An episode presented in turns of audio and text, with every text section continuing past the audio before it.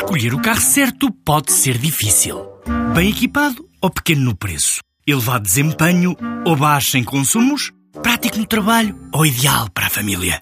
Quando há um Dacia que é tudo isto e é também o número 1 um em preço, a decisão não podia ser mais fácil. Descubra a gama Dacia Docker a partir de 10 mil euros. Preço para Docker Van Essential 75 cavalos, válido até 31 de 10 de 2018, com entrega em Portugal Continental. Limitado ao estoque existente. Número 1 um em preço base no mesmo segmento. Não inclui despesas de legalização, averbamento e de transporte. Saiba mais em dacia.pt. A empresa francesa Chauffeur Privé escolheu Lisboa para a primeira expansão internacional.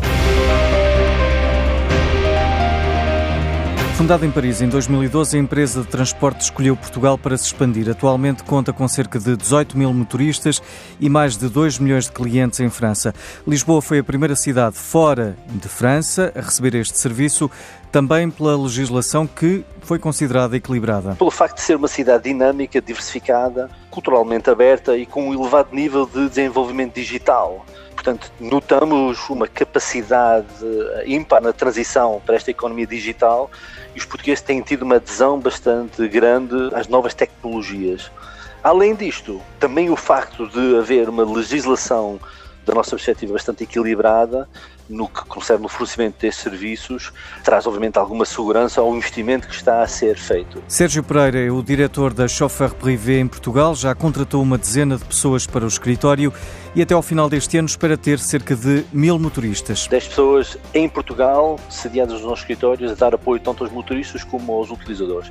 Em relação a motoristas parceiros, já estamos com perto de 600 motoristas parceiros. E a nossa intenção, um dos objetivos que temos até ao final deste ano, atingir os mil motoristas. E porquê é que tantas empresas escolhem Portugal e em concreto Lisboa para se instalarem ou expandirem negócios? João Vasconcelos, empresário, ex-secretário de Estado da Indústria, acredita que é uma mistura de fatores. Lisboa tem atraído nos últimos anos várias empresas tecnológicas eh, multinacionais que localizam os seus centros de desenvolvimento, contratam engenheiros eh, em Lisboa e um bocadinho por todo o país. Se há alguns anos atrás a principal razão seria os custos, o custo do escritório, o custo de, das casas, o custo da mão de obra e a disponibilidade que os atraía, hoje já não é esse o caso. Já há muitas outras opções muito mais eh, economicamente muito mais atrativas na Europa em termos de custos de casa ou até de custos de recursos humanos. Mas continuamos a atrair várias empresas destas por causa da própria cultura, da própria identidade da cidade a sua diversidade cultural continua a ser uma das principais razões de atração de investimento. É uma cidade que permite ter lazer, cultura, identidade de uma cidade centenária muito viva ainda, muito genuína em vários bairros, o que é atrativo para qualquer jovem europeu ou de fora da Europa durante um certo período da sua vida. Vemos isso com a decisão da Mercedes, que serão centenas de engenheiros que vão ali para o Beato, ou com a Google, ou com a Volkswagen e agora com a Amazon, mas também com empresas eh, nacionais como a Teleperformance, que tem dezenas e dezenas e dezenas de nacionalidades a trabalhar nos seus centros eh, técnicos em Lisboa.